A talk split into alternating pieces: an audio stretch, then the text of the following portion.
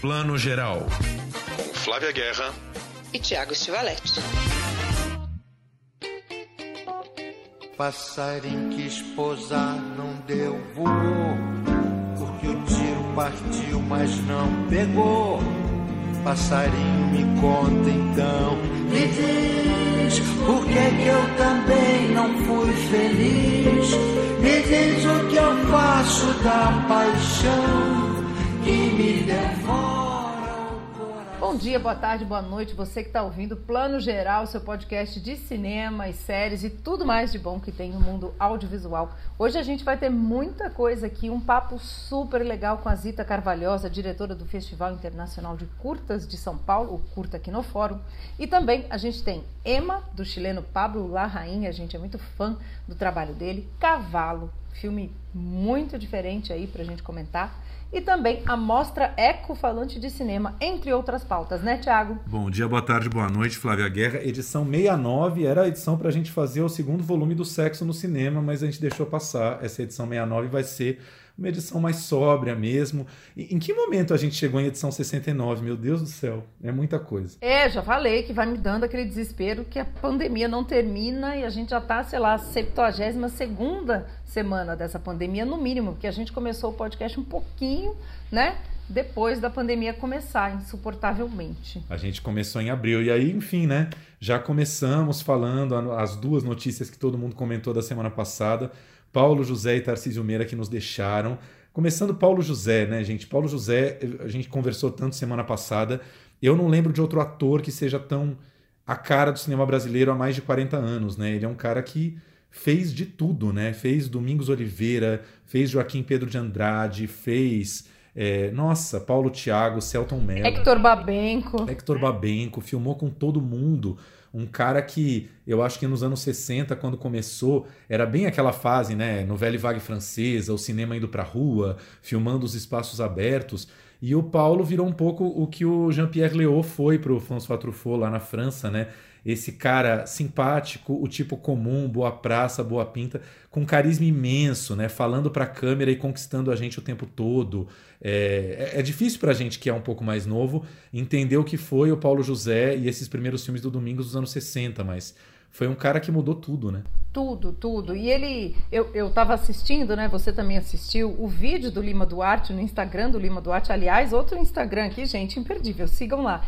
E ele falando do, do Paulo José e também do Tarcísio Meira, e ele ele deixou muito forte essa questão do quanto o Paulo José era um apaixonado, né? Eu não sabia que o Paulo José foi morar no Arena porque era tão apaixonado, queria fazer parte, ficou morando lá, coisa de jovem, né? Jovem apaixonado, sempre estudioso, dedicado, a gente vê isso no trabalho dele, né? Generoso, porque também depois de mais avançado aí na idade da na vida, dividiu isso com os mais jovens, né? Eu lembro aqui, só uma coisa de bastidores, eu trabalhei na divulgação do Benjamin, que é um filme da Monique Gardenberg com ele e a Cleo Pires. E eu já vi, assim, né, fazendo a divulgação desse filme, o quanto o Paulo era um cara, assim, ao mesmo tempo sábio, com né, uma bagagem, olha aí o que nós falamos, e ao mesmo tempo generoso, querido, trabalhava de igual para igual, dividia, ensinava. Então, a gente sabe que isso traduz também no trabalho, né? Ele era um ator muito. Eu sempre senti isso nos filmes dele, né, Tiago? Nas séries, TVs, é, teatro também. É muita verdade. É um clichê isso aqui, mas é verdade, né? Ele estava sempre muito inteiro ali, né? Pois é, não. E você tocou no, no, no. Você falou no Benjamin. É muito louco como o Paulo também ele adquiriu um caráter meio icônico no cinema brasileiro com esses filmes ligados à literatura, né? Ele já estreia com O Padre e a Moça do Joaquim Pedro em 66 que é baseado num conto do Drummond. Aí depois ele vai fazer Macunaíma, que acho que está em todas as listas de 10 melhores filmes brasileiros, né? Baseado no, no, no Mário de Andrade. Aí depois, mais recente, a partir dos anos 90, ainda vai fazer o Policarpo Quaresma do Lima Barreto, vai fazer o Benjamin, que é o livro do Chico Buarque, vai fazer o Quincas Berro d'Água, né? Que foi um dos últimos papéis dele, personagem de Jorge Amado, é apenas uma das facetas do, do, do, Paulo, né? Grande diretor, diretor de televisão, inclusive um dos diretores do Tempo e o Vento, quer dizer, um cara, um cara que jogava nas mil pontas, roteirista também, mas também ficou muito ligado a essa questão da, dos grandes personagens da literatura, que é, acho que é algo que imortaliza um ator, né? Totalmente. E sabe aqui, essa, essa informação também um dos meus filmes, eu acho que talvez ou mais. Toda vez que tem lista para fazer, eu sou horrorosa de lista, odeio, mudo de opinião toda hora, mas Macunaíma tá sempre entre primeiro ou segundo lugar, em geral, é primeiro do meu filme preferido da história brasileira. Não porque, ai, é o melhor filme, assim, mais perfeito, redondo, tudo, mas para mim é a obra do Mário que traduz o nosso caráter, né? Esse herói sem caráter, o herói, né, que é malandro, ai, que preguiça, e ao mesmo tempo é carismático. E ele e o Grande Otelo fazendo esse personagem com a Dina Sfar, eu amo esse filme, ele é caótico como o Brasil, né? Ele, ele é carismático como o brasileiro. Que que obra do Mário e como o filme também conseguiu traduzir isso e o, e o Paulo com o Grande Otelo. Então, sim, só isso já, né? Que carreira, né? O que, que você tá fazendo aqui nessa capoeira, rapaz? Nada. Passeando. Não diga. Pois é, passeando. Por acaso você não sabe qual é o caminho da minha casa, não sabe? Hum? Sim, é, o Makunaíma eu acho um exemplo desses filmes que conseguem ser muito fiéis ao livro, só que quando o diretor é genial, ele consegue colocar muita coisa dele, né? Ser criativo, ser ousado, sem, no entanto, renegar o livro, assim, é muito maravilhoso. O Paulo estava falando, acho que vi uma entrevista dele no Memória Globo, uma, uma anedota só, ele contando que o, o Joaquim Pedro pediu para ele fazer plástica no nariz para esse personagem, que ele queria que o Paulo ficasse com o nariz mais afinado. E o Paulo, que já era né, amigo do Joaquim Pedro há muito tempo, falando: o Joaquim é louco, né? Eu não vou fazer uma plástica no nariz só para fazer esse personagem. E aí ele meio que deixou o assunto em banho-maria. Três dias depois, o Joaquim Pedro voltou e falou: Não, estava aqui pensando, o seu nariz é bom pro personagem, porque de frente ele é meio batatudo, de lado é fino. Fica com esse nariz mesmo, né? Imagina pedir pro cara fazer plástica. Como se, como se o nariz fosse um adereço, né? Assim, ai, põe, tira, depois você volta com esse nariz. Você tá louco, né? Joaquim Pedro de Andrade, gênio e maluco nesse sentido, né? Esse filme, gente, realmente tem que assistir. Quer dizer, todos esses que a gente citou, dá vontade de se trancar. Se trancar a gente não aguenta mais, mas para ver a obra do Paulo José, eu tenho vontade de fazer uma maratona. Aí. Pois é. Lembrando que a gente publicou, né, Flavinha, no nosso Instagram e lá no, no, na página do Terra, onde ver Paulo José no streaming, né? Dicas de onde ver vários filmes dele aí que estão espalhados por várias plataformas. A Globoplay tem bastante coisa, mas também a Look outras plataformas, dá para ver é, bastante coisa de Paulo José aí e, e, tirar um pouco o atraso. Até um filme dele que é bem pouco conhecido, Cassie Jones, O Magnífico Sedutor, um filme que ele fez com o Luiz Sérgio Persson, que é muito mais conhecido pelo São Paulo SA, mas fez esse filme delicioso com Paulo. Esse é um dos filmes que está lá na Look, enfim, dá para achar é, bastante coisa aí de Paulo José. Flávia Helena, Tarcísio Meira, segunda perda da semana.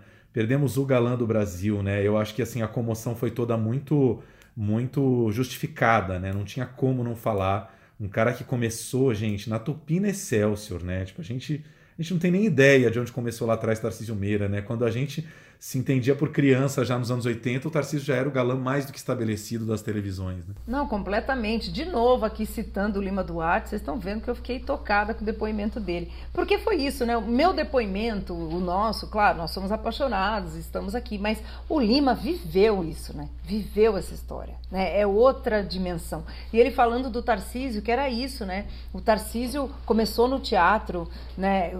Ganhou essa, essa fleuma toda teatral, foi para televisão, foi para Globo antes do Lima, e o Lima falando também que ele era um grande ator, que ele era isso também é outro clichê, mas é verdade, muito mais que um galã, né? Porque é fácil a gente se acostumar. Imagina, você é o galã da Globo, o galã do Brasil que o Brasil ama. É lindo, é talentoso, podia ficar ali. Mas não, né? Fazia minisséries, não só as minisséries da Globo, mas como foi se jogar ao cinema autoral, filmar com Glauber Rocha, né? Se arriscar. Então, que, que a gente diz sobre um homem desse, né? A gente diz obrigada, né? Obrigada. É, é uma inquietação do ator que tá ali, né? É uma coisa do ator que vai além do galã.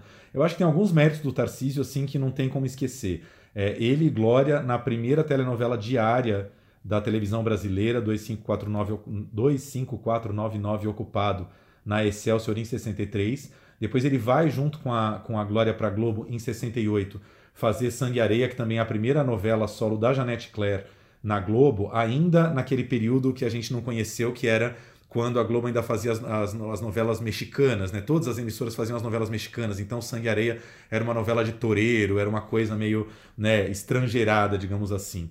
Para aí, dois anos depois, Tarcísio e Glória estarem também em Irmãos Coragem, que é a primeira novela da, da, da, da Janete, uh, que é Brasil, né? que já é o Brasil sendo representado ali, o garimpeiro, o jogador de futebol, né? as questões sociais. João Coragem era um personagem que defendia a reforma agrária, quer dizer, já era o Brasil sendo mostrado pela primeira vez, e o Tarcísio estava ali né? Tipo, nesse momento em que a novela fica realmente brasileira com temática nacional. Mas aí, como você bem lembrou, um cara que é muito louco, que são mais de 40 anos de carreira, pouquíssimas oportunidades de fazer papéis uh, que realmente fogem dos trilhos, mas a gente estava lembrando aqui em 1985, que é um ano de ouro para a Globo em todos os sentidos, que a Globo está fazendo às 8 horas Rock Santeiro, finalmente, depois da censura, e que aí o Tarcísio vai estar no Tempo e o Vento de Érico Veríssimo fazendo o Capitão Rodrigo, super icônico, e logo depois fazendo Hermógenes, que é o grande vilão do Grande Sertão Veredas, né? Dois papéis assim, tipo, dois dos grandes papéis da carreira dele no mesmo ano, né? Muito louco. Dois papéis, para mim, são os meus favoritos. Eu, assim, e é engraçado, eu até comentei isso essa semana, qual é, eu gosto de pensar a primeira vez que eu vi um ator, por exemplo. A primeira vez que eu vi o Tarcísio foi como um certo Capitão Rodrigo na TV. E eu era criança, gente. Eu tinha oito anos. Oito anos. E eu lembro até hoje. Eu lembro até hoje o Tarcísio no cavalo maravilhoso, chegando, né? E, e, a, e, era tudo muito lindo naquela série, né? Eu tinha oito anos, não tinha, obviamente, condições de julgar, mas eu lembro que marcou meu imaginário, porque era a, a, a, paisagem do Rio Grande do Sul, o texto do Érico Feríssimo, claro, adaptado para TV, mas um texto lindo. Direção de arte. A música do Tom Jobim, gente. Olha, olha coisa fina, né? Tom Jobim fazendo Passarim, né? Passarim maravilhoso, né? Era tudo muito perfeito e ainda, como disse aqui o Thiago, né, há pouco, ainda tinha também entre os diretores Paulo José. Então, assim, não tinha como dar errado. E, e, é, e olha como marcou a nossa, o nosso imaginário, né? Eu acho que todo ano devia reprisar Grande Sertão Veredas e também o, o Tempo e o Vento, que é maravilhoso. E aí eu acho que o cinema também, né, Tiago? O, o, como você disse, era inquieto, né? Filmar com Glauber Rocha, gente, para um cara que era galã de novela, devia ser incômodo. Com certeza foi incômodo. Claro, com certeza. É, eu, eu, gosto muito de lembrar da, da, da, Globo 85, pensar que ele e a Bruna Lombardi estavam ali contracenando em Grande Sertão Veredas e ele faz o Hermógenes que mata de Adorim, e um ano depois eles já estão numa chave super convencional fazendo Roda de Fogo como o galã e ela, a mocinha maravilhosa, mas assim, olha que registros tão diferentes num, num intervalo de menos de dois anos, né?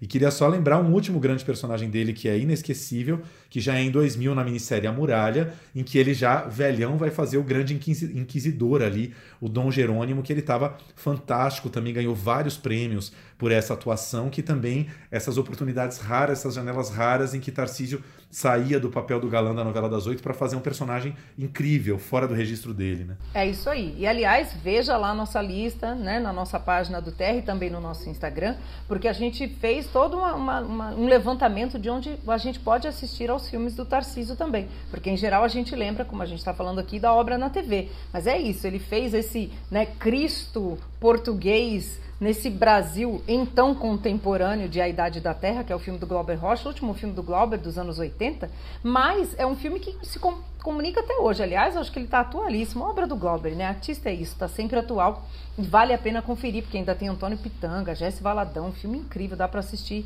né, no streaming. Olha, outro filme dele que dá pra gente assistir também é o Eu, acho que dá para assistir, né, Tiago?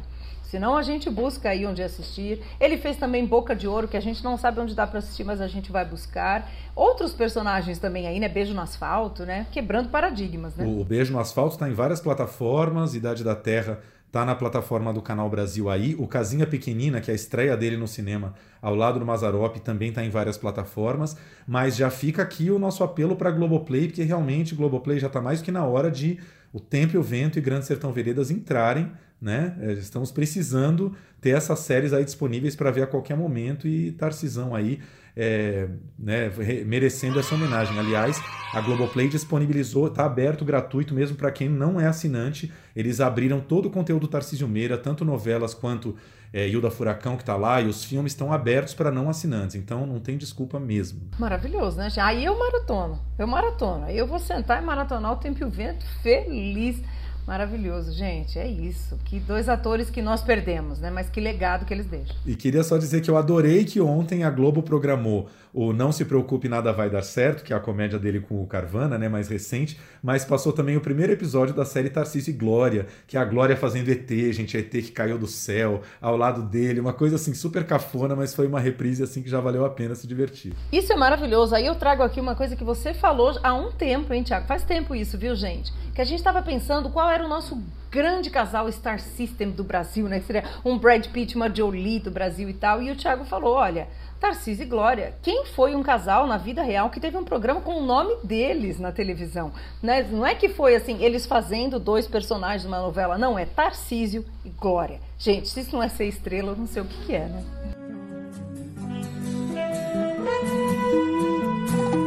Alô, alô, Marciano. Aqui quem fala é da terra. Pra estamos em guerra. Você não me imagina a loucura. Só dois casais tiveram esse mérito na Globo, Tarcísio e Glória e Chico e Caetano, que tiveram também um programa, outro casal maravilhoso, que a gente ama de paixão. Tô esperando Thaís e Lázaro. Quem sabe chega aí. É, pois é, teve o Mr. Brown, mas é precisa ter o nome deles, né? Eu acho. É isso aí, foi por isso que a gente discutiu, justamente isso. A gente queria um programa com o nome deles. É verdade. Fica aqui então a nossa homenagem aos dois queridos e é, confiram a nossa dica aí, tanto no Instagram quanto no, no site do Terra aí, onde vê todos os clássicos aí disponíveis de Paulo José e Tarcísio Meira. Flavinha, cinema, estreias do cinema. Temos o, o onipresente Pablo Larraín, né? Diretor chileno que tá o tempo inteiro aí com filme, com série. O Larraín não, não sai das telas, né? Esse é outro que experimenta, né? Eu curto gente assim, que começou com a trilogia histórica, né? Com o No, com o, o, o Maneiro, né? Que, que, trazia assim essa coisa do revisionismo da época de ditadura do Chile. Depois foi para as biografias, né? Neruda, Jack, foi para Hollywood, né? Filmar Jack Kennedy. Aí foi fazer o Ema, que é um negócio que você fala, oi, onde é que você tá? E no meio ainda teve o Clube, que é um filme pesadíssimo, seríssimo, né? E daqui a pouco, em Veneza, gente, ele estreia o filme novo, né? Spencer sobre a Diana. Então assim, ele também tá numa fase mulheres, né? Jack, Emma, Diana. Só que o Ema é diferentão, né? É um ponto total fora da reta, da curva, de tudo dele, né, Tiago? Pois é, me lembra um pouquinho a história. A gente viu o filme há mais de um ano já, mas a história é uma dançarina. O filme se passa em Santiago do Chile, não é isso? Se passa. Não tem história, Tiago. É por isso que você não lembra, entendeu? Esse é ponto. é isso, gente. Brincadeira. Mas é que essa história é bem esdrúxula mesmo. É uma bailarina e que ama reggaeton, né? Mas ela é uma bailarina mesmo, né? De dança contemporânea, só que ela tá na vibe reggaeton. E é em Valparaíso, Vale Paraíso. E, e, e, e, isso é importante, gente. E, o Thiago trouxe a cidade realmente porque ela é importante. Ela é quase um personagem no filme, se não for. Porque é uma cidade. Aí abre aspas aqui do Larraín, lá em Veneza. Eu vi o filme em Veneza em 2019, quando eu tinha vida, cobria festivais, entendeu? Essa fase vai voltar. enquanto, por enquanto nós estamos aqui pandêmicos. E ele fala que ele aproveitou Valparaíso porque é uma cidade que tem morros, ladeiras, como Lisboa. Ele comparou Lisboa, tem a vista para o mar, então tem lugares que mesmo na periferia são lindos. Acho que o Rio também tem isso aqui no Brasil, Salvador tem, né? Outras cidades, mas essa geografia. E aí ela quer ter um filho. O marido dela, que é o coreógrafo da companhia onde ela dança, que é vivida pelo Gael Garcia Bernal, é um cara um pouco mais velho que ela, mas essa diferença já faz muita diferença. Tipo, ela tem 30, ele tem 40. Então já dá né, um intervalo muito grande do jeito de pensar. Ela quer botar reggaeton na companhia, ele não quer. Ela queria ter um filho, ele não pode, infelizmente ele é infértil. Eles adotam um menino. O menino não dá certo ali naquele núcleo e eles devolvem a criança. Então, né, tem todas essas tramas. Só que eu tô contando isso organizadinho. No filme isso é tudo um bololô, assim. No bom sentido, tá? Esse é um filme que não é, vamos dizer, linearzinho, contando uma história muito linear. Mas ele é legal porque tira a gente do lugar de conforto. Eu gostei, assim. Eu, eu, foi um filme, assim, que eu não gostei enquanto eu estava vendo, mas eu gostei de ter visto. Né? Eu sei que parece contraditório, mas eu gostei de ter visto essa obra e eu acho que a Tiago, né, vê se você concorda comigo, as cenas de dança, às vezes parece que você está vendo lá um videoclipe infinito. Mas elas também trazem muito dessa coisa da liberdade do corpo, da mulher latino-americana, né? É tão machista o Chile, o Brasil também. Então eu gosto dessa liberdade que a Emma tem. Essa atriz, ela chama Mariana Di Girolamo. É, eu acho ela incrível, assim, uma dançarina mesmo, né? Ela é atriz, mas dança maravilhosamente. Enfim. Nunca me vai dar um hijo. Um hijo de verdade. Yo te di un hijo. De verdad. Tú lo tiraste por ahí. Así que es tu culpa, Gastón. Si mi cuerpo es culpa que no hayamos podido soportarlo. Quemó la cara a tu hermana. Eu concordo com você, eu acho um bololô interessante, é muito louco, né? Filmes que a gente viu um ano, um ano e meio atrás. Eu também não lembrava exatamente da história, mas assim, foi um filme que eu lembro que me causou imenso estranhamento quando eu vi essa questão da dança e dessa bagunça, e mas eu acho que de alguma maneira a questão da dança ela espirra para a montagem e torna a montagem do filme um caótico interessante, mas também muito movimentado. E, e, é mais interessante ainda se a gente pensa nisso, nessa obra inteira do Larraín, o quanto esse é um ponto fora da curva e por isso ele é um diretor muito interessante, né? Assim como o Clube, que é um filme também muito difícil, muito pesado dele, mas também com um estilo todo próprio.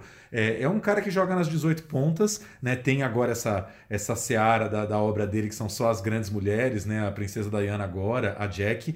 E o Emma sai disso para um filme que é muito experimental, mas experimental no bom sentido. Pode ser que você veja Emma e fale, nossa, não gostei, ou que filme estranho, que filme bizarro.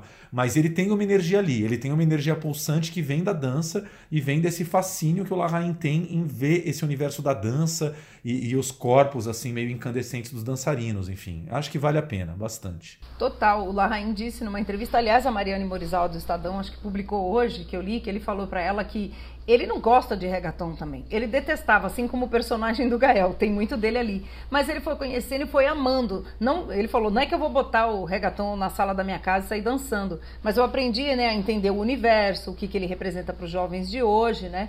E se eu tiver uma festa, eu danço. Eu também. É igual funk. Não vou botar funk aqui em casa e sair dançando. Mas a gente respeita esse universo. Acho que o reggaeton tá para região, né, latino-americana, toda essa América que fala espanhol, como o funk tá pra gente. Então também isso é legal no filme. Ele traz essa jovialidade e ele quer experimentar, né? Então, isso é legal, né? Tira ele, ele também desse lugar de conforto do que ele domina. Eu acho que o Spencer vai ser mais convencional, mas acho que vai ser elegantão, né? Que ele filma muito bem. Com certeza. Fica aí então nossa primeira dica, Emma de Pablo Larraín, nos cinemas, certo? Em breve, no streaming. E já que a gente está falando de filme experimental aí, filme que sai dos trilhos completamente, eu queria falar rapidinho aqui do Cavalo, que é um filme que estreou na última quinta-feira nos cinemas e também em algumas plataformas de streaming, tá em várias delas, aquelas plataformas que a gente sempre cita aqui de pay-per-view, já tá no Look, NetNow, iTunes, Google Play, YouTube. Cavalo é o primeiro filme feito com edital de financiamento público da Lagoas, né? Quantas vezes vemos um filme alagoano nas telas, assim, raríssimo. Um filme também super experimental que faz aí uma mistura da cultura do candomblé com justamente a questão da performance da dança. E segundo filme de dança que estamos citando, né? Direção do Rafael Barbosa e do Werner Salles Bagetti. É, e um filme chama Cavalo justamente porque traz um pouco a experiência desses personagens dançarinos com a, a, experiência deles com o próprio candomblé e lembrando que cavalo dentro do candomblé é justamente a figura, né? São as pessoas que têm aí a capacidade de receber é, divindades ou entidades. E claro que o filme vai fazer uma, uma, uma, uma uma associação livre aí também com a própria figura do cavalo dentro do filme. Um filme para quem gosta de dança também, cheio de performances. Eu brinquei com a Flávia aqui que é, é um pouco uma mistura assim de Pina do Vin Wenders com essa questão do candomblé, né? Mas assim uma fotografia belíssima e cenas de dança assim incríveis com uma fotografia maravilhosa. É um docudrama, tem uma parte ficcional, tem documentário, tem dança, tem tudo, mas vale muito a pena. Flávia também viu, né? Vi, adorei, eu acho que é bem isso, assim. É, essa é uma palavra também, clichêzona, que é o sensorial. Mas aqui ela se aplica de verdade, porque é um filme para você só sentir, entendeu, gente? Porque a gente gosta de um cinemão, vocês sabem, a gente curte aqui o Shyamalan, a gente sai falando. Mas é legal também a gente sair de novo desse lugar aqui, ah, tô confortável, vou ver um filme com historinha. Né? A gente já trouxe o Ema, agora a gente radicalizou pro cavalo. Mas ele é lindo, ele é muito bem dirigido, como o Thiago falou, e leva a gente para essa viagem, e eu acho que ele abre uma janela muito importante para as nossas religiões de matrizes africanas, para a relação delas com o corpo, com a natureza, né? Que é outra forma de enxergar, sentir o mundo. E o Brasil está nessa onda, né, gente? Muito, né? Religiões de matriz europeia, judaico-cristã são as oficiais, né? A gente vê tantos casos de intolerância no Brasil, um país, gente, miscigenado, com uma cultura, né? As, as grandes cosmogonias indígenas o africano também, na nossa raiz aí formadora, e a gente vai ficar só com raiz judaico-cristã, num país rico como esse. Então eu acho que cavalo traz isso também, gente. Vamos entrar e vamos entender a cultura do outro, né? E o, e o cavalo faz isso do melhor jeito, que é você sentir mesmo, embarcar nessa dança e ir.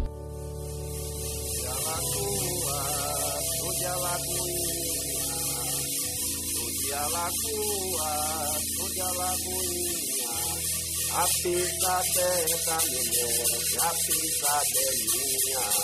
A pisadela me a pisadela. Eita! Com certeza. Cavalo, então, nos cinemas, lançamento simultâneo com streaming. Eu vi na tela pequena, mas gostaria muito de ver na tela grande, porque eu acho que é o filme que, que vale mergulhar na telona também. Mas, enfim, já está disponível aí em todos os caminhos e plataformas. Flavinha, mostra ecofalante de cinema mais uma edição online aí começou na última quinta-feira, não foi isso? Dia 11. Não, desculpa. Começou na última quarta-feira, dia 11, e vai até dia 14 de setembro, com 101 filmes de 40 países. Você fez belíssima aí mais uma vez a apresentação da cerimônia de abertura. E eu queria que você já começasse comentando uma coisa. A gente ouve, né? Quem não conhece a Mostra Ecofalante acha que é muito restrita a filmes de ecologia. E está cada vez menos restrita a isso, né?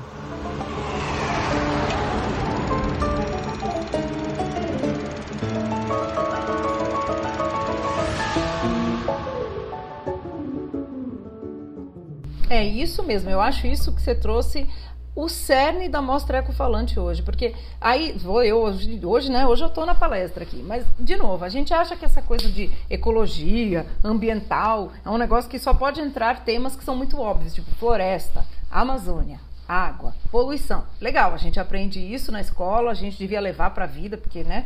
A gente devia ter muito mais consciência sobre isso. Só que ecologia, gente, e ecofalante é tudo, né? É. Olha só. E eu acho que essas janelas é que são legais e filmaços. Assim, economia, energia nuclear, a questão das cidades. Tem uma seleção esse ano maravilhosa que discute, né, que traz filmes brasileiros até de década passada sobre cidades, nossa urbanidade, como é que a gente vive nossas cidades. Se isso não tem a ver com essa grande, né, esse grande guarda-chuva do que é a ecologia hoje em dia, como é que a gente vive com o nosso meio ambiente, eu não sei o que é, né? Para além da da questão de dinheiro, de economia. Tem, como eu já falei aqui, tem um, um, filme incrível que eu já.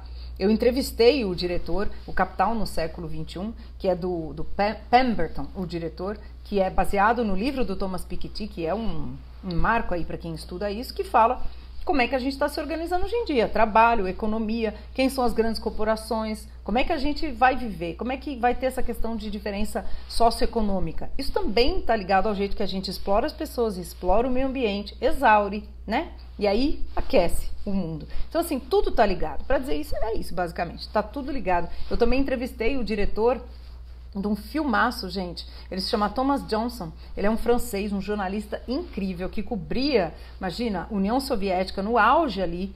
E aí, quando houve o acidente de Chernobyl, que está fazendo 35 anos esse ano, e Fukushima está fazendo 10, ele estava no auge da cobertura dele também. Ele entrou ali no buraco da explosão de Chernobyl, anos depois, obviamente, né? E ele é incrível, um conhecedor. O filme tá aí, né? A Batalha de Chernobyl. E com certeza, eu tenho certeza que o pessoal que fez a série da HBO viu esse filme para pesquisa, porque tá tudo lá. Assim, tem uma entrevista com Gorbachev maravilhosa. Então, assim, são essas noções para a gente entender que também é cinema bom, né, Tiago? É isso que importa, né? Sim, a gente já pôde ver, né, na semana passada aí o filme de abertura, O Novo Evangelho, é, do Milo Hall, que ganhou um prêmiozão enorme na Suíça.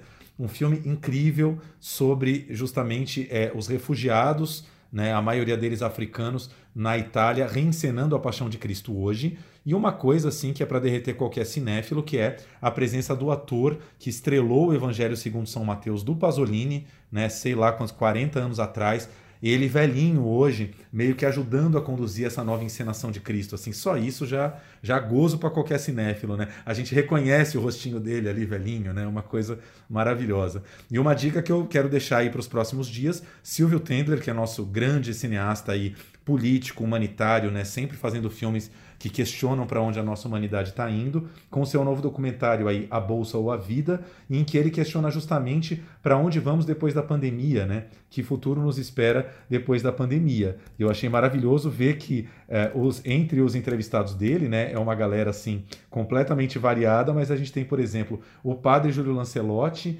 a Rita Von Hunt, né, gente bem diferente, Ken Loach, vários, vários entrevistados diferentes aí dentro dessa temática.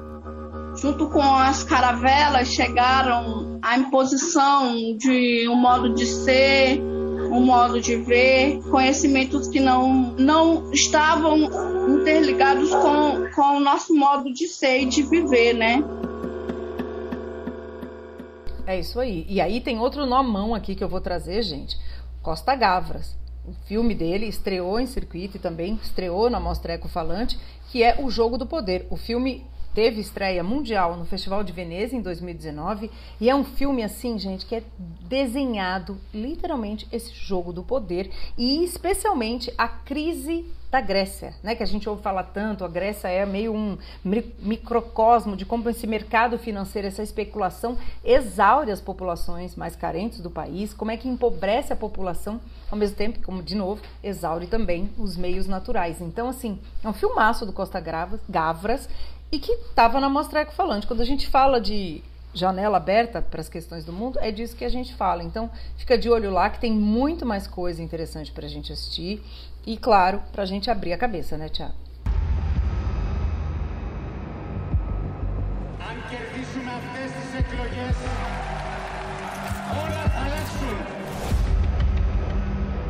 Αυτή είναι η δύναμη μας. Τώρα θα δει επιτέλους η Ευρώπη τι είμαστε. You're the Minister of Finance. Your party promised the voters you'd wipe out the debt. Germans and their allies will strangle you. They'll do all they can to crush you and the hope you represent. É isso aí. Fica então a nossa dica de mais um festival. Daqui a pouco vamos falar de Kinofórum, mas mostra Ecofalante de Cinema, ecofalante.org.br. Programação intensa e vários filmes até dia 14 de setembro. E ponto importante, gratuita.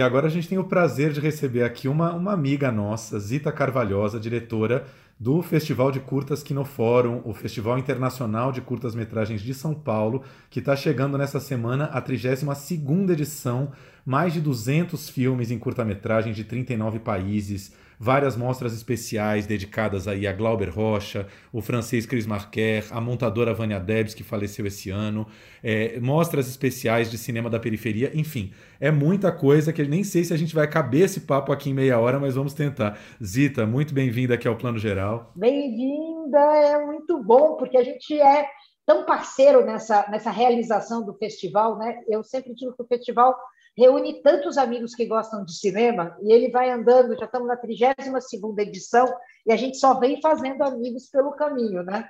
Então, eu estava comentando hoje de manhã que a Flávia está convidada para abrir o nosso festival, né, como apresentadora, né? E você também colabora com a gente fazendo o Crítica Curta. Eu, enfim, tá aqui, eu escuto toda semana, tá? Então tá aqui é muito, muito legal, porque agora a gente está do outro lado, né? É isso aí, eu fico muito feliz. Eu falo sempre, eu sou suspeita, né? Porque eu sou muito, muito fã, amiga, enfim, parceira, Tiago também.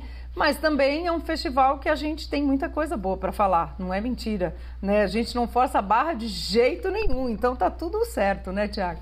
Com certeza. Zita, queria começar te perguntando, enfim, o curta-metragem, acho que a gente está num momento do cinema brasileiro, né, desse sufoco de governo federal, poucos editais, linhas de fomento, e o curta me parece que volta a, a nunca deixou de ser importante, mas volta a ganhar uma importância maior, porque é onde, as, onde a, a, os novos nomes e os velhos nomes também estão respirando e fazendo curtas, né? Então queria te perguntar um pouquinho da seleção desse ano, principalmente da, da, da questão do, do, cinema da periferia, que eu sei que vocês estão com um olhar muito dedicado a isso, né? Como é que você está vendo esse momento? Olha, eu, eu acho que a, a criatividade é uma coisa que se expressa muito em momentos de crise, né? A gente está num momento bem difícil e o curta-metragem é um formato mais possível, quer dizer, ele tem menos implicações econômicas de estrutura e tudo isso. Então, eu acho que as pessoas meio se re refugiam nesse formato também para conseguir se expressar e também para colocar as suas ideias nas telas, né? Quando a gente pensa um pouco, quer dizer, a gente vinha vindo num caminho de uma produção mais acentuada das periferias, dos grupos mais diversos e com incentivos, com incentivos públicos, com dinheiro sendo uh, alocado nessa nesse tipo de expressão e isso foi interrompido, quer dizer, a gente diminuiu muito os fomentos públicos, mas não se apagou a chama, né? Então, é, o curta-metragem continua sendo um pouco o lugar onde a gente pode assistir essas imagens. A gente preparou para esse ano um, um, programa que eu achei bem legal, porque é um programa de um diálogo né, entre o André Novaes e o Lincoln Pericles, duas pessoas que já passaram no festival com seus curtas, mas que estão produzindo, estão indo para o longa, estão atuando muito fortemente e que estão conversando diretamente a periferia de Belo Horizonte, a periferia de São Paulo. São outros lugares, mas são é uma conversa direta. A gente está muito com essa ideia de que as pessoas têm que conversar sem que nem a gente conversava só com a Europa para voltar para cá, né? Eu não gostaria que as pessoas conversassem só com um cinema mais estabelecido para a gente criar essas novas imagens de Brasil. Eu espero que o festival cumpra essa, essa função. No começo era um pouco de fazer a nossa turma se encontrar, a turma que fazia cinema. A turma que fazia cinema aumentou muito. E a gente quer que todo mundo consiga se encontrar, mesmo que seja virtualmente. Que ótimo, é verdade, você tem toda a razão. Eu estava lendo sobre o festival, esse ano são 200 filmes o que é muito lindo, programação maravilhosa, mas a gente sabe aqui também que foram mais de 2 mil filmes, 2.800 filmes, acho que o número né, mais correto é esse, e só do Brasil foram 600 inscritos. Então, assim, mostra que o curta-metragem é uma linguagem que cada vez mais ganha espaço por vários fatores, mas é muito bom, né? É difícil também, né? Ver todos esses filmes e fazer essa seleção. Mas eu queria que você contasse um pouquinho sobre esse processo de ver todo esse mundo passando e aí essa seleção de só, entre aspas, aqui 200. A gente convida um grupo de pessoas, esse ano eram 17 pessoas, não é pouco, né? Entre, e tem, entre estudantes, tem críticos, tem cineastas, é um, é um comitê bem diverso que assiste os filmes. Cada filme é assistido por três pessoas que dão a sua opinião. A gente tem um banco de dados onde você pode assistir os filmes, um banco bem, bem elaborado. E depois que as pessoas assistem os filmes, a gente tem essas reuniões para conversar, porque a gente não tem nenhuma pretensão de apresentar os melhores filmes ou só um desenho de programação. A gente está realmente interessado em apresentar essas conversas possíveis, né? E quando a gente começou online, a gente começou a organizar os programas em sessões, como a gente fazia nas salas de cinema, né? E para facilitar um pouco o acesso do online, porque no cinema você entrava na sala e tinha a sessão. A gente começou a dar nomes para sessões ou dar assuntos. Não é que os filmes sejam todos iguais, nem, mas eles conversam entre si. E isso é um grande desafio de programação. Eu, sei lá, queria destacar, né? a gente tem um grupo que faz a programação, que a gente não tem os selecionados, a gente tem os programados, tá?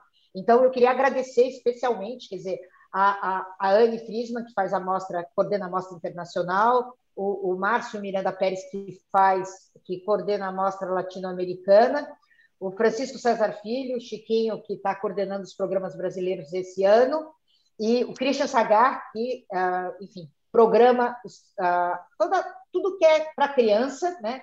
também com a sua experiência de oficinas, e a Beth Safreire, que dá um olhar sobre o todo, né?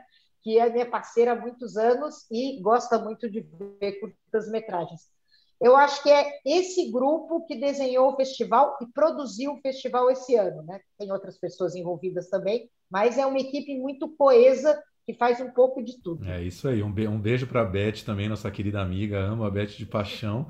E, e, queria elogiar realmente, assim, eu participei da seleção esse ano e o sistema do Kinofórum é muito bom, cara. O sistema de ver os filmes, o, o site, o sistema mesmo onde a gente acessa os filmes é, cara, é uma belezinha, assim. Raramente tivemos problemas. É, vai que vai. Queria te perguntar uma coisa. Eu vi nessa programação que está imensa e maravilhosa. Vai ter esse debate chamado Curta e Mercado Plataformas de Streaming, onde vai ter aí representantes do Sesc Digital, SP Cineplay, MUBI, Belas à la carte, Play Kids discutindo um pouco essa inserção do curta no mundo do streaming. O Kinofórum, desde o ano passado, é, está sendo online, né? então já está sendo visto na, na, nas TVs de casa, mas eu acho que isso é sempre uma questão, né? Como inserir mais o curta no mundo do streaming. Porque se a gente pensar, é um, é um negócio tão gostoso de ver em casa e tão prático. Às vezes não temos tempo de ver o longa, podemos ver o curta, né? Ó, esse pra gente é. A gente tem essa, essa essa ideia né, que a gente no, chamou de curto e mercado.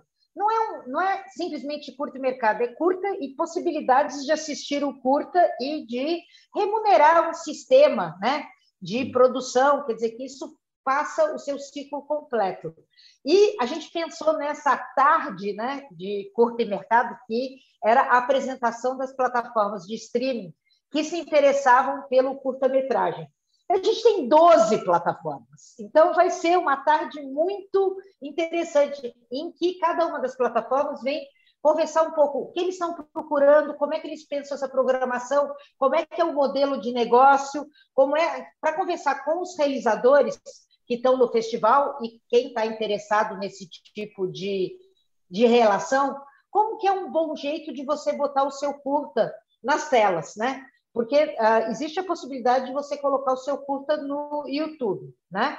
É uma possibilidade, não estamos tirando esta possibilidade, mas existe outras maneiras de empacotar esses curtas para eles participarem dessas outras telas, né? Que são um pouco o futuro do audiovisual e o streaming, né? Então vamos incluir o curta nessa, nessa nova dinâmica. Né? É isso aí, fora que é um canal incrível para a gente dar vazão para essa produção que é uma produção interessante e, né, e o, e o streaming, a gente sempre teve, né, Tiago, essa grande discussão sobre, ah, o curta no cinema, tem a lei do curta, ninguém quer pôr o curta no cinema e tal. No streaming, quem gosta de assistir curtas como a gente, você pode também e faz uma sessão mais curta, né, para ser aqui redundante. Uma meia horinha você vê dois filmes, às vezes até três, tem curtas curtíssimos e você vai estar tá vendo um produto legal, né? Eu acho que é bom para todo mundo, né? Eu acho também, pensando assim nessa coisa de, de ver os curtos, eu acho que a gente está nessa nova que a pandemia fez. Vamos dizer que a pandemia também tem algumas reflexões que são interessantes. Nessa, nessa vida um pouco mais sustentável, que a gente escolhe mais o que a gente faz, né? E que a gente consome talvez até um pouco menos externamente. E eu acho que é, esses novos desenhos são super importantes de serem pensados e comunicados, né? Porque senão a comunicação de eu só mando a minha foto, talvez ela não seja a melhor troca, a, a troca mais generosa que a gente possa fazer hoje. E a gente fez esse ano uma oficina fazendo cinema em casa com crianças pequenas, tá? De escola EMEI, né? E as crianças produziram curtas incríveis que vão ser exibidos no festival também. Mas é aquela coisa assim, de repente os pais estavam participando, estava todo mundo fazendo animação em casa, quer dizer, um jeito de se expressar que é falar de si mesmo, mas falar de si mesmo de uma maneira menos egóica, talvez. Fosse uma palavra meio dura, seja uma palavra meio dura, mas é o que eu penso. Não, mas é ótimo. Eu tenho só mais uma pergunta aqui de programação, que eu vi que tem uma programação de curtas de mulheres indígenas. Então, né, tem olhares, tem janelas realmente diversas. Tem as crianças, tem latino-americana, internacional, né, tem muita coisa. E eu queria que você falasse um pouquinho como é que é esse recorte, como é que é essa produção. A gente é muito ignorante de produção indígena, né, do Brasil. A gente é ignorante de tudo. Então, acho que é muito bom que a gente tenha essa janela, né? Ó, é, essa foi uma, uma das melhores surpresas que a gente teve esse ano. No mês de abril, a gente organizou um festival que chamava uh, Tela, Tela Digital, que era um festival de curtas, mas uh, assim visando mais empre empreendedorismo e produções mais periféricas. E a gente descobriu esse festival, que é o Abotara, Mostra Abotara, que é um festival dedicado à produção de mulheres indígenas. A gente estava procurando curtas uh, realizados por indígenas do Brasil todo e caímos nessa seleção que é incrível, né?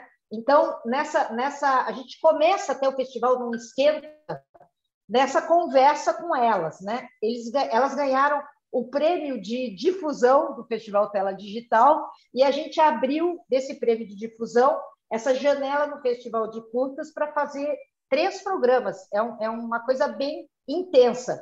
E é um outro jeito de pensar o audiovisual.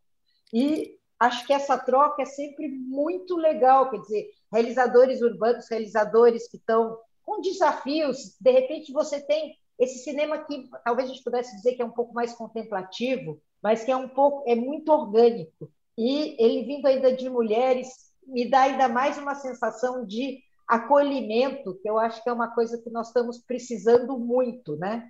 Eu acho que uh, a valorização da cultura indígena no Brasil é uma coisa fundamental, porque eu acho que essa reorganização ela passa por esses saberes, né? Que é a troca de saberes, quer dizer. Então, estou muito, muito feliz com essa possibilidade de apresentar os filmes no festival. Não, com certeza. É a, é a cultura, o cinema e os festivais de cinema fazendo aquilo que, infelizmente, o governo não faz, né? De, de abrir esses novos olhares. Osita, preciso te perguntar também, você além de diretora do festival, é diretora de um filme esse ano na programação, né, sobre olhares oficinas Quinofórum, que você dirige junto com o Christian Sagard, sobre os 20 anos dessas oficinas Quinofórum, que eu acho que são uma parte assim central do festival há 20 anos, né? Justamente essa, essa, esse, esse abraço, né? Essa inserção dos novos olhares. Conta um pouquinho sobre o filme. Ele ficou um curto ou médio ou longa? Já quero saber. É um longa-metragem, enfim, que a gente celebra os 20 anos das oficinas, mas com o conteúdo produzido pelas oficinas nesses 20 anos, né? Então, a, a, quando a gente pensou as oficinas, eu e o Christian, a gente estava trocando essa ideia de como a gente ia fazer. O Christian coordena as oficinas até hoje. O Jorge Guedes já coordenou um certo tempo, mas é um projeto muito sólido. E a gente abriu uma seleção de quais os curtas que contariam essa história dos 20 anos das oficinas. E é muito impressionante como é uma história do Brasil, como são curtas produzidas, são curtas de cinco minutos, de sete minutos, produzidos por pessoas muito diferentes, que não se conheciam, né? E que quando a gente alinha eles, a gente fez isso com a Lei Aldir Blanc, foi um dos licenciamentos da Lei Aldir Blanc, e quando a gente pensou o filme, foi um, ah, uma aventura muito gostosa de fazer. A gente procurou as pessoas que tinham realizado os filmes para conversar com elas sobre pequenos depoimentos. O que ano que elas fizeram as oficinas, como é que elas descobriram e o que elas fazem hoje. E não, não, são, não viraram todos cineastas, mas, de uma certa maneira, tem uma clareza de que essa, essa formação audiovisual, essa troca abriu caminhos para as pessoas. E esse registro audiovisual da cidade de São Paulo é uma história da nossa cidade que deve, pode ser vista por todo mundo.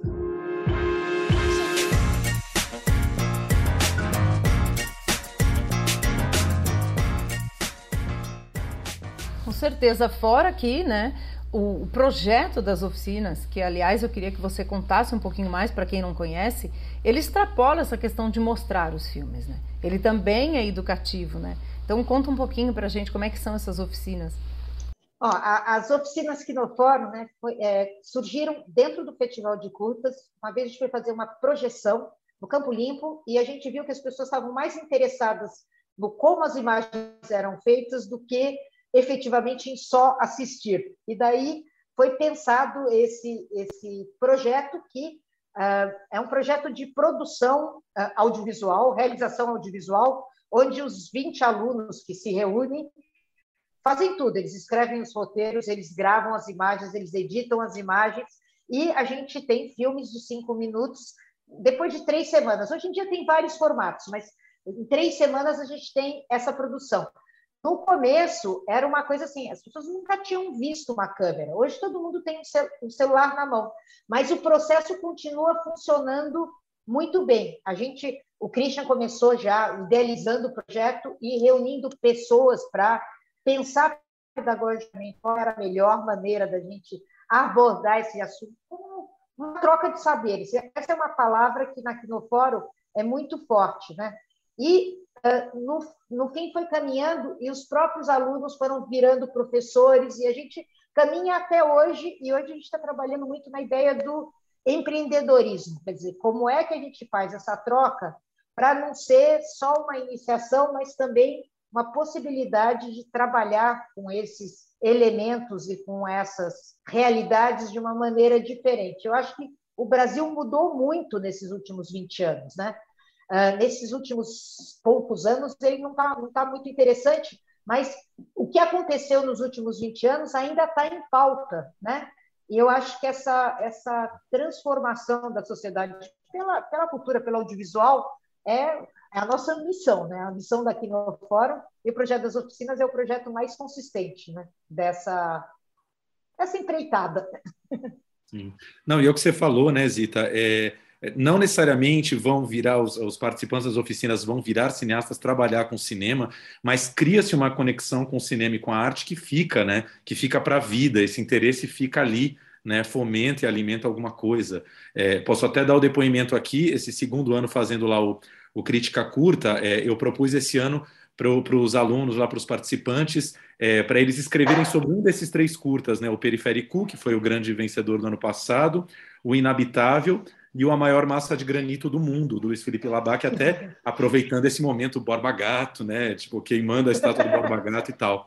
E, cara, o interesse das pessoas de discutir as novas identidades, o lugar de fala, de, de, de, de, de ter essa massa crítica em relação a, a todo esse esmagamento que a gente está tendo de cima para baixo no Brasil é, é total. Assim, as pessoas querem conversar, as pessoas querem debater, né? Isso é muito importante. Eu, eu acho assim que até o recolhimento que a pandemia nos obrigou, ele, ele permitiu que a gente revalorasse um pouco as coisas que são importantes, né? E Sim. a conversa e a troca ficou cada vez mais importante, mesmo que ela seja por uma telinha. Eu, assim, eu sou a maior escutadora de podcast do planeta Terra. Eu nunca tinha ouvido um e hoje em dia eu adoro ouvir as pessoas conversando, entendeu?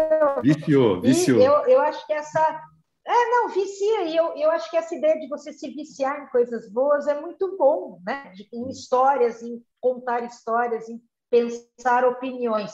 Essa, essa calma que a gente foi obrigado a ter dentro de casa permitiu esse espaço de desenvolvimento pessoal muito grande, né? Eu imagino que não seja fácil ficar em casa para todos, né? E, ao mesmo tempo, é muito legal pensar que o festival está entrando em casa de mais gente. O ano passado a gente teve muito mais público do que nas, nas edições presenciais, né? E no Brasil inteiro. Então, a gente brinca que a, hoje a gente está em casa.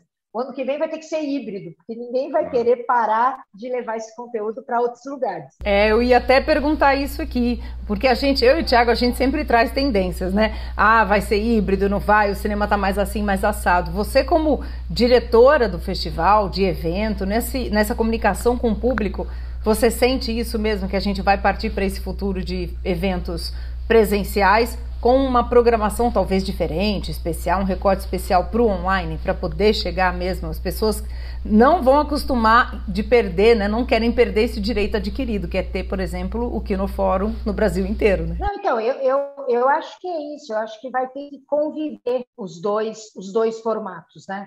Porque a gente também não pode perder essa possibilidade do encontro presencial.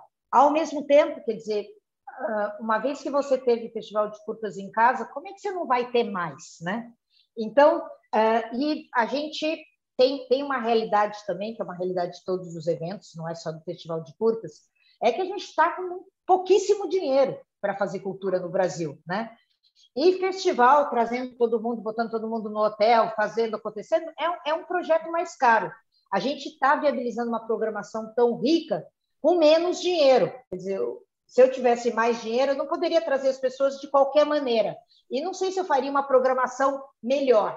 Eu pagaria as pessoas melhor do que eu estou pagando, isso é, isso é verdade. Mas uh, essa ideia um pouco do, do, do, reinventar, porque eu não, vou, eu não vou ter mais um orçamento que eu tinha há 10 anos atrás. Eu acho que mudou a realidade da cultura. Né? E mudou também por conta da chegada do digital, porque é tão mais simples, tão mais fácil. Então, a gente está nesse desafio de ver o que, que, a gente vai fazer a cada ano. Ano passado a gente achou que ia fazer só um ano, já fizemos dois, né? Agora vamos ver o que, que nos espera para o ano que vem.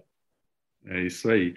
Gente, curta aqui no Fórum, Festival Internacional de Curtas Metragens de São Paulo, começando nesta quinta-feira, agora dia 19, indo até o dia 29 de agosto. É, vai acontecer em várias plataformas, insae.tv, Cardume, SP Cineplay, Sesc Digital, mas a dica é sempre a mesma, né? Entra primeiro no site do festival, kinoforum.org.br, para começar a ver a programação lá, de lá já se direciona aí para cada plataforma para as várias sessões que estão acontecendo. O negócio é criar uma disciplina de fazer um festival em casa, né? hora do almoço vai lá ver uma sessão de curtas. Antes de dormir, vai lá ver outra sessão. As sessões ficam 24 horas, né, Zita? Entram todo dia às 7 ou às 8? Sete. Todo dia, todo dia às 7 horas até às 7 horas do dia seguinte. Fiquem muito ligados também em toda a programação de debates, que vai ter Kleber Mendonça Filho falando da obra do Cris Marquer, vai ter Paulo Caldas, Lívio Trachtenberg, Pablo Hortelado, filósofo maravilhoso, Bernard Payan, da Cinemateca, da Cinemateca Francesa, e mais coisa, né, Zita? Não, vai ter. A gente tem 12 debates e eu queria já fazer um convite né, para o primeiro debate, que é um esquenta, que na verdade ele acontece no dia 17, que é o debate do Cinema das Mulheres Indígenas com a Mostra Motara. E isso vai acontecer na plataforma da SP Cine Play, mas o site da Quinofórum inaugura na segunda-feira à noite, para na terça-feira já podermos assistir esse debate a partir do nosso portal, diríamos. Né? É isso aí. Aliás, dando o endereço quinofórum com K .org. Tem tudo lá, gente tem o catálogo para baixar, que eu sei que é sempre lindo, eu adoro. Faço coleção dos catálogos do, da, do Curta aqui no Fórum e a partir de quinta-feira, dia 19, estamos todos juntos, vamos estar juntinhos. E por essa programação, como todo ano, paga quanto, Zita? Nada, toda a programação é gratuita. É a gente sempre diz, às vezes tem que cadastrar no, nos portais, mas é só cadastrar para entrar, tudo gratuito. Tá? É o mínimo. Maravilhoso. Gente, não tem o que reclamar, né? Tá maravilhoso. Programação linda, tudo gratuito. É isso, né, Tiago? Querida, muito obrigado por, por vir aqui falar com a gente, tirar esse tempinho. A gente sabe há muitos anos o que é essa última semana, os últimos dias antes de festival. Não é fácil tirar uma meia horinha, mas você conseguiu. Bom festival para você e para todos nós. Para todos nós, sempre juntos. É isso aí, um beijo para todos. O plano geral vai ficando por aqui. Um beijo a todos e boa programação aí de curta aqui no Fórum e muitos filmes essa semana. Beijo.